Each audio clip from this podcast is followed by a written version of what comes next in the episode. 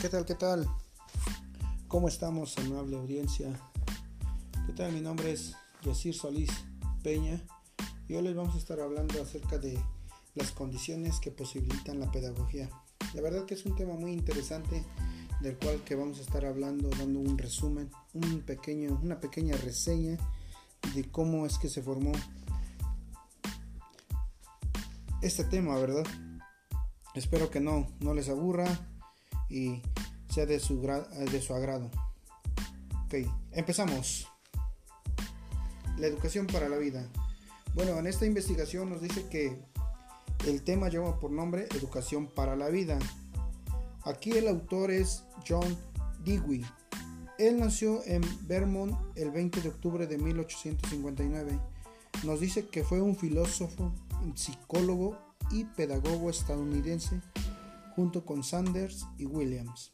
Se dice que fue uno de los fundadores de la filosofía pragmatismo.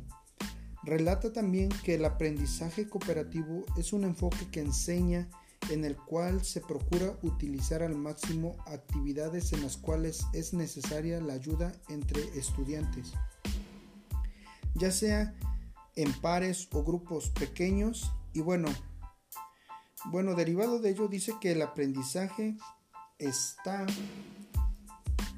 derivado de ello el aprendizaje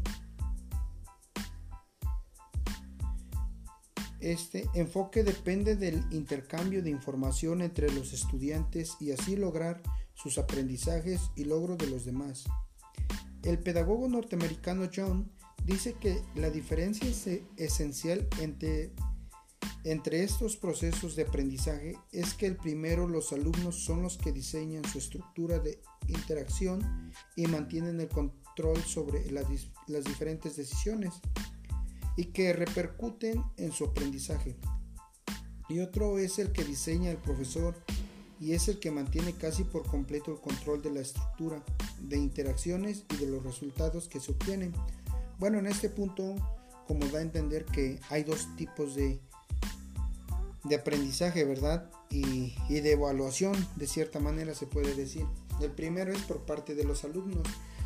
Y, esto nos dice que, es un poco que, no, no está tan bien porque pues puede repercutir en su aprendizaje que es diseñado por nosotros mismos, por los alumnos o por los niños. Y esto es porque no tienen el suficientemente conocimiento para llegar a una base o un estado donde ellos puedan decir el por qué están bien o el por qué están mal, sino que ellos simplemente se van a basar como ellos lo entiendan. Y pues ya el otro habla acerca del, del aprendizaje o diseñado por el profesor, donde pues ahí nos dice que es completamente, casi completamente el control de la estructura. Y esto porque pues como todos sabemos, un maestro, un pedagogo, eh, lleva su estructura, lleva sus formas de educar, sus formas de enseñar, de evaluar y, de cómo todo se va a desarrollar la clase y es por eso que eh, se obtiene un mejor resultado y, una mejor, un mejor beneficio para el alumno. Bueno, también describe, seguimos, describe John que relató sobre el influyentes tratados sobre arte. Esto quiere decir que no solamente se dedicó sobre la pedagogía, sino que influyó en otros, eh, otras artes, ¿no? otras materias, que es el arte, la lógica, ética y la democracia. Como este autor no solo se fijaba en un solo tema, sino que se influía en varios. Y, pues es extraordinario, ¿verdad?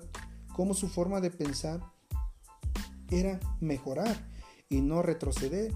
Y y pues bueno, siguiendo el tema, esto nos dice que podrá alcanzar la plena democracia a través de la educación y la sociedad civil.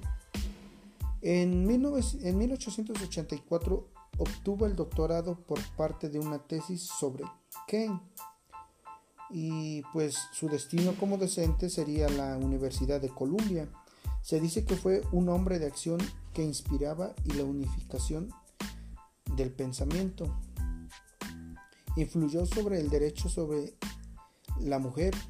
Eh, también tuvo algunos, algunos intereses sobre el cual debía tener la mujer su voto o sus derechos igual que el hombre, no solamente el hombre debía tener esos derechos que en ese tiempo ellos gozaban, ¿no? Él eh, influyó mucho sobre ese tema. Eh, también nos dice que tuvo varios proyectos sobre una acción política independiente. Tuvo una gran influencia sobre el desarrollo del progresismo pedagógico. Y bueno, se dice que fue el pedagogo más original. Esto porque pues por sus enseñanzas, por sus investigaciones, por todo lo que él hacía, pues fue nombrado eh, el pedagogo más original ¿no? y renombrado. Y pues hasta ahora es el hombre más influyente de los Estados Unidos. Eh, también puso algunas propuestas teóricas, pues consideraba que los conceptos en los que se formularon las creencias son construcciones humanas, eh, provisionales, y así John relacionaba toda experiencia, pues dentro de ella que él rechazaba, ¿no? Y pues decía que era un conjunto de doctrinas pedagógicas de varios signos. Una de ellas, pues son como la educación como preparación, educación como el desenvolvimiento, etc. Y de ahí surgieron otros aportes metodológicos y decía que la nueva educación tenía que superar a la tradicional, no solo en los fundamentos del del discurso, sino también en la propia práctica. Distinguía entre un método general y otro individual.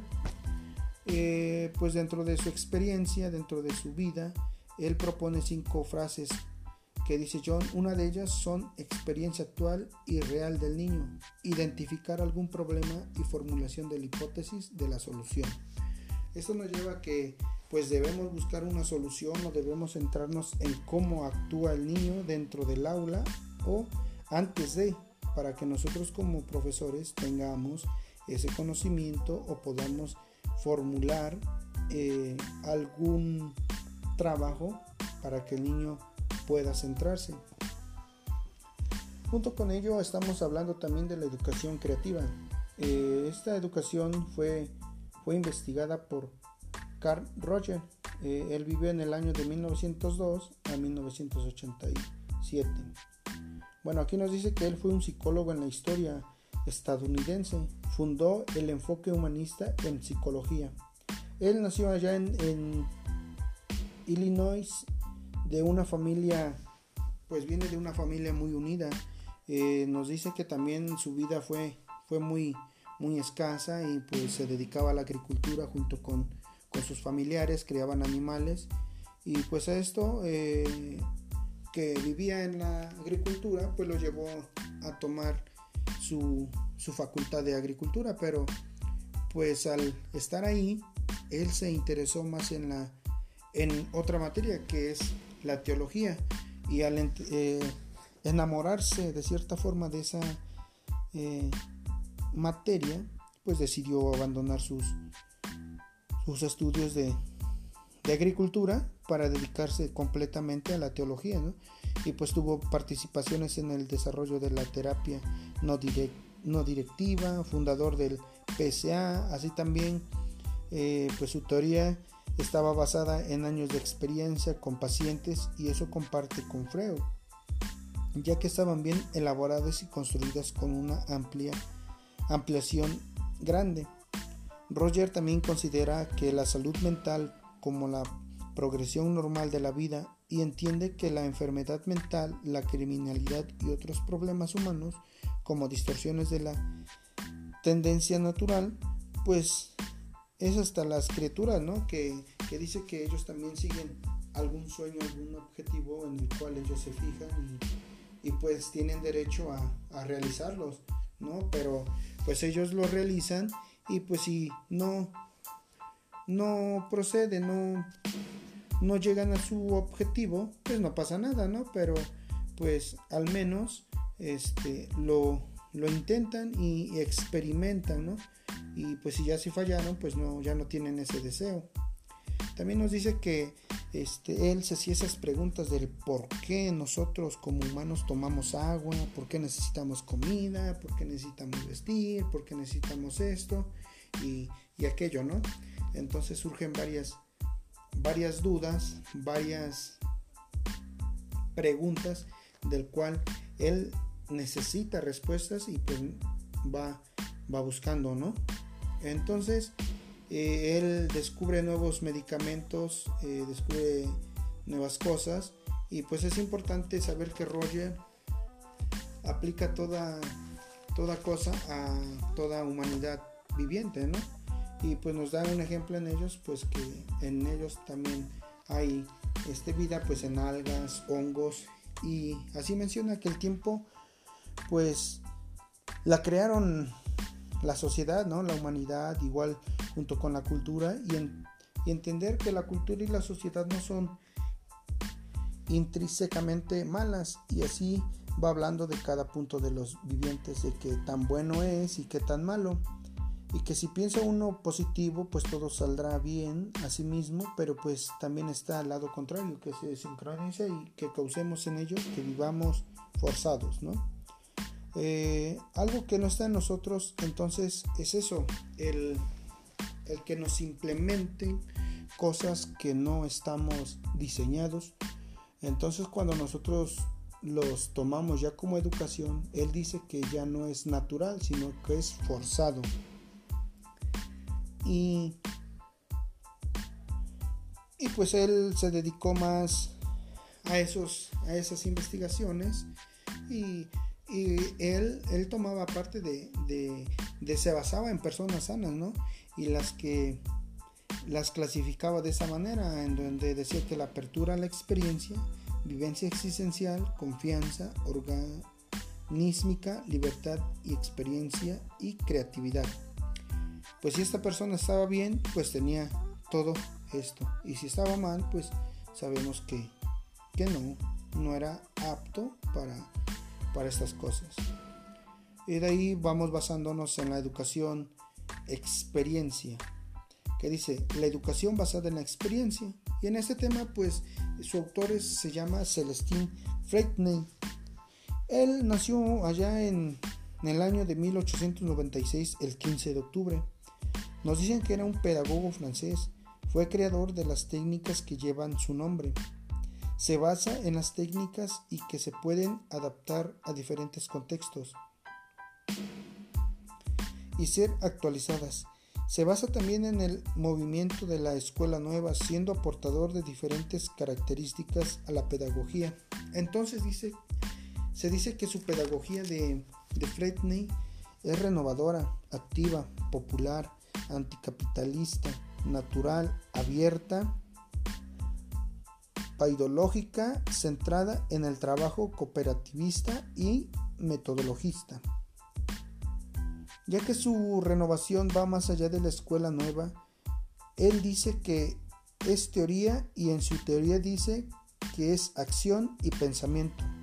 Se practican junto a las escuelas que siguen su método y es pensado y haciendo. Se haga pensando y así también, pues la verdadera educación debe seguir dentro de la escuela. Y, aquí dice, no, es, es, un momento muy importante, ¿no? Es una cosa que para mí es importante porque dice que, que la teoría es acción y si la acción es teoría, entonces se maneja pensamiento y para que salga eso, pues se tiene que ir practicando en todas las escuelas, ¿no? Y, y pues nos dice que también él viene de una familia muy, muy pobre, también como el anterior este, investigador, este, eh, el anterior investigador, que es este Roger, pues igual él viene de una familia humilde, trabajadora y pues de campesinos, ¿no? Y que a base de eso, no por ser una este, campesinos, ya no ya no sigues, sino que él al contrario siguió y siguió y hasta que tuvo experiencia como educador, ¿no? Y, hasta que logró su objetivo, pues fue donde le pusieron una buena educación. De ahí nos enseña que tuvo una pequeña este, escuela en un pueblo en donde fue su primera experiencia educativa. Eh, con el paso del tiempo él tuvo las experiencias y se centró más en la pedagogía popular. Y bueno, ya hablando de Fred, Fredney, si nos damos cuenta, él siempre se basa en el, alumno y lo que lo rodea. siempre pensando en el futuro y sacando al máximo de cada experiencia que él tenía, como el caso de texto libre, imprenta escolar, etc. Y su objetivo de él es fundamentar la educación en el desarrollo del niño y exaltar el trabajo como al máximo principio educativo y organizador. Vaya forma de, pensar de este, de este investigador del cual pues nos llevamos grandes experiencias, grandes cosas buenas para nuestra vida. Y surge pues la motivación en la pedagogía. Y pues en esto nos enseña que debemos motivar a los alumnos en el proceso a despertar ese deseo por el estudiar. En el texto nos dice que si la educación no avanza y los conocimientos no son actualizados, nos vamos a estancar con el alumno. Es por eso que la motivación ocupa un papel importantísimo en el alumno y así podemos conseguir el interés por el aprendizaje. Dentro de lo que aprendemos es que Vygotsky dice que toda motivación humana aparece dos veces, que son en el plano interpsicológico y luego en el intrapsicológico. Bien, si no tenemos la atención del alumno o no hay ausencia de, o ausencia de motivación, es conveniente trabajar mediante un trabajo motivacional para así lograr el enganche del alumno. Todo esto debemos entender que la, la tarea como educadores es grande, porque no es solo conocer o tener amplios desarrollos de temas, sino saber aplicarlos hoy en día. Y desde que uno se presenta a un grupo debemos de dejar una buena impresión una buena impresión para saber afrontar momentos difíciles hablando de la pedagogía en la motivación. Es sacar los prejuicios del alumno frente a la educación y generar un vínculo de necesidad para lograr así diferentes cometidos.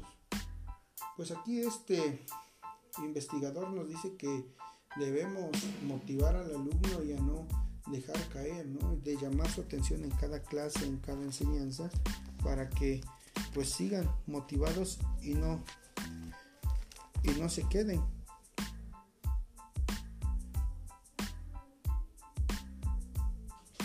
y bueno también hay otros textos que nos dice que está la autoridad, reconocimiento, grupos, evaluación, tarea, tiempo. Y pues cada uno lleva su, su conocimiento, ¿verdad? En el ejemplo de grupos pues debemos de ampliarlos, debemos de organizar para que convivan y tengan mayor experiencia con otros alumnos. En el tiempo de tareas y tiempo, pues es llevarlos y motivarlos a que realicen cada uno de sus trabajos que deja el docente y pues que tengan el tiempo necesario para trabajos, para tareas, para jugar, etc. Y dentro de la evaluación, pues cada quien, cada alumno, cada maestro tiene su forma de evaluar y de cómo los va a evaluar conforme a su educación. Y bueno, el ser pedagogo es una tarea difícil, no es nada fácil, pero para eso debemos estar preparados en los alumnos. Debemos de llevarlos a unas buenas metas de las cuales los lleven a un éxito o un fracaso. Pero cuando llega el éxito van a experimentar una motivación grande para seguir. Al contrario del fracaso se van a desanimar y en su y en eso va a ser muy notorio, pero para ello debemos seguir alentando a que sigan su meta, ya que es un proceso por el cual deben pensar. Entonces decimos que hasta ahora todo es importante, maestro-alumno, pues ya que sin ellos no serviría de mucho la actualidad del docente, mientras más Motivado esté el alumno, más rápido llegará a su objetivo. Eh, la tarea esencial del, docente es que mantenga al alumno motivado para llegar a sus metas y, no al contrario, de que esté aburrido, desinteresado en las clases, pues de nada nos sirve, nos dice ahí, ¿no? Este, estar preparado si no vamos a tener una buena atención del alumno. Llegando ahí llega la individualidad y enseñanza a la manifestación escolar. Aquí nos dice que todo debe ser, todo se debe reconocer la individualidad de cada estudiante, tanto en sus intereses como en su estilo y capacidad de aprendizaje, y ofrecer oportunidades personalizadas para que cada alumno desarrolle su máximo potencial. Y bueno, la enseñanza se uniformó en este siglo con la finalidad de homogeneizar. ¿Qué es homogeneizar?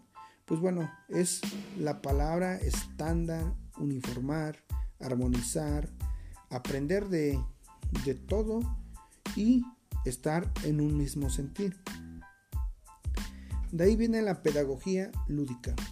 Esto quiere decir que es enseñar a través de actividades mediante el juego. El niño descubre y conoce los conceptos sobre la vida, la cultura, valores, etc. En pocas palabras, quiere decir que es enseñanza, aprendizaje. A partir de las vivencias lúdicas es motivar el desarrollo personal y social con acciones placenteras asumidas con absoluta libertad en mil libertad, ¿no? Pues ahí, ahí nos dice que debemos de enseñar la clase que no sea tan aburrida, sino que debemos de enseñarle al niño que se divierta y no se le sea aburrido en, en la clase. Y pues ya en 1800, 1900, perdón, 1995, Nicolás Bonaventura crea una argumentación holística alrededor de la formación de relaciones entre los comportamientos de la comunidad.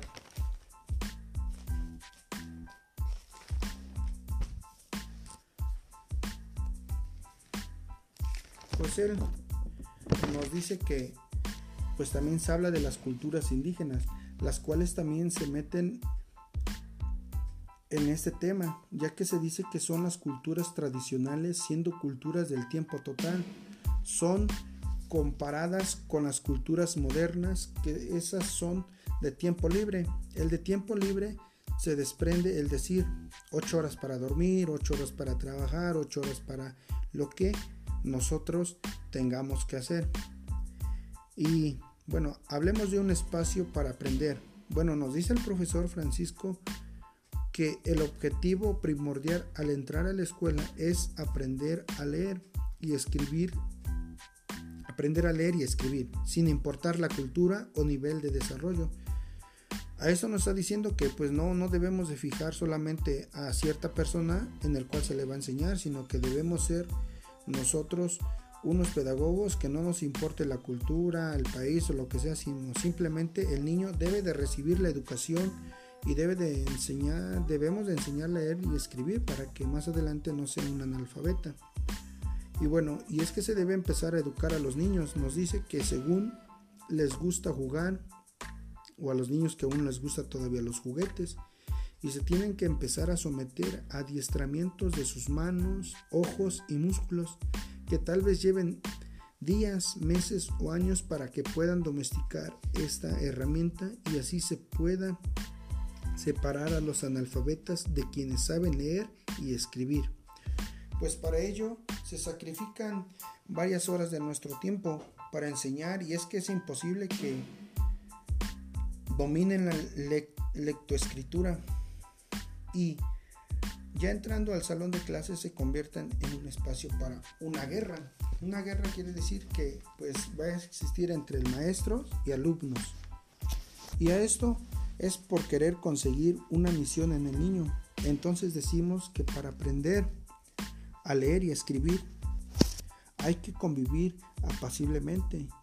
Y es que son varias cosas que se, vienen, se viven en el aula con el niño. Las emociones, el contener emociones, lágrimas, etc. Entonces, hacer educador del niño es, ser, es al ser educado el niño, pues pasa a ser un ser controlado por el constante por la constante presión o obligación del maestro o padres del comportamiento. Se lleva al grado que los niños deben concentrarse y no debe haber distracción en el ritmo del niño. Esto aunque estén en la primera fase de aprendizaje. Surge una duda porque para el autor dice si el educador entendiera que el intelecto es cuerpo y el cuerpo es sensibilidad, eso abriría las puertas a una escuela divertida y así los niños tendrían menos dificultad de concentrarse. hablando sobre los indígenas nuevamente, ellos tienen un método diferente, es decir, que no están diseñados para estar aislados en un cuarto donde solo tienen un tiempo para jugar, que es el recreo.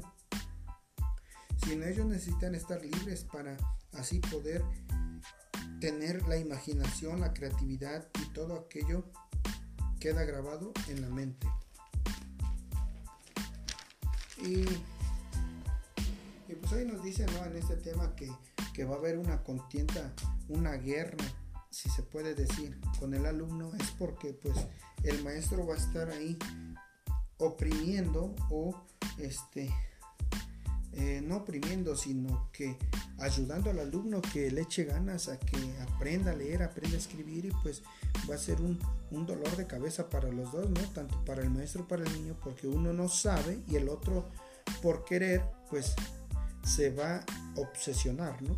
Pero pues eh, aprendiendo un poco de la cultura de los indígenas, eh, ellos dicen que, que para que el alumno no sea estresado, pues hay que dejarlo que, que, que, juegue libre, que esté libre, que no es necesario un cuarto de cuatro paredes, ¿no? Para, para que aprenda, porque si hacemos eso, pues ellos entienden que, que pues solamente se llena de estrés y al contrario, si los dejamos en un lugar libre, pues ellos generan mucha imaginación, creatividad y pues todo se le queda grabado.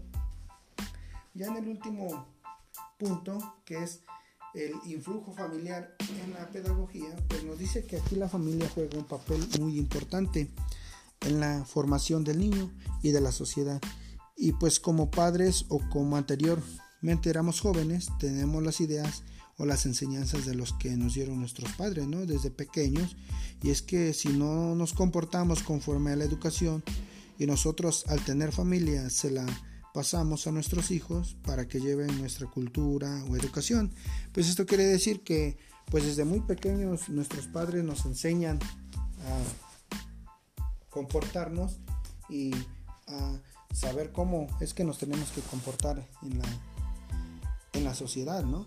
Y, y otro caso importante es que nos dice aquí que nosotros vamos enseñando los valores que nuestros padres nos habían enseñado y así pues nosotros les vamos educando y pues de cierta forma todos decimos que la primera escuela es, es en la casa donde les enseñamos los primeros valores, los primeros palabras, las primeras ideas. Y pues ahí nos dice que debemos de tener muchísimo cuidado a la hora de expresarnos en frente de los niños porque pues para educar correctamente al niño pues nos exige que desde muy temprana edad se les enseñe ciertas normas y hábitos de vida que garanticen tanto su salud física y mental como su ajuste social. Y pues son niños, ¿no? Son niños en los cuales pues van teniendo cada etapa y de su vida, pero pues debemos también de enseñarles cuáles son las normas y los hábitos que son necesarios e indispensables en la, en la organización de su vida, porque pues también no, no podemos organizar su vida si ellos mismos no se van dando cuenta de cómo es esta enseñanza. Y bueno, ya resumiendo todo, pues nos dan una, gran enseñanza estos autores del cual cómo nosotros como seres humanos nos estamos comportando ante la sociedad, ¿no? Y cómo desde muy pequeños nos están enseñando cómo debemos comportarnos ante, ante otra persona, pero también nos enseñan a que debemos convivir y no y no alejarnos, sino al contrario, tener amistades, saber comprender, saber eh, otras ideas de los que tengan los demás compañeros, los demás niños. En su caso, pues en una parte de, esto nos dice que pues como padres, como maestros, debemos alentar también a los niños a, a, seguir adelante, a que si nosotros vemos que un niño logra su, su objetivo, pues está más motivado para, para seguir sus trabajos, para echarle ganas a todo. Al contrario de que un niño vemos que está que fracasó en un proyecto que no logró él quería, pues lo vemos triste, lo vemos, como dicen por acá, bajoneado y pues ahí es donde debemos entrar nosotros, ¿no? A, alentarlos, a, a decirle que él puede, que él puede seguir adelante, que él puede hacer las cosas mucho mejor de lo que él hizo porque el hecho de haberlo intentado pues es un gran logro, ¿no? No se logró el objetivo, pero se logró el que él se haya puesto eh, esa meta, ¿no? De lograrlo. Pero bueno, como padres también debemos de, de, enseñar a nuestros hijos y de felicitar cada logro que ellos se propongan y lo, lo realicen, pues felicitarlos, ¿no? Y hasta a veces premiarlos con, con algo que ellos que les guste y, y, pues creo que así van, van a echarle ganas, vamos a, comprender que, que, todo sacrificio merece una recompensa. Y pues es todo lo que les puedo comentar sobre estos temas, sobre esta, este tema que nos tocó exponer, hablar. Y, y pues en mí, en mí espero que les haya gustado, les haya este les haya quedado un poco de información de lo que cada autor trató de hacer en cada, cada etapa de, de la pedagogía y, les espero les haya gustado, no se hayan aburrido y pues para mí fue un gran reto, una gran enseñanza haber leído cada, cada hazaña que hizo cada autor y pues a seguir preparándonos y no, no caer. Bueno, es todo compañeros, es todo maestro. Espero que les haya gustado y pues nos estamos viendo en otro episodio más. Hasta luego. Chao.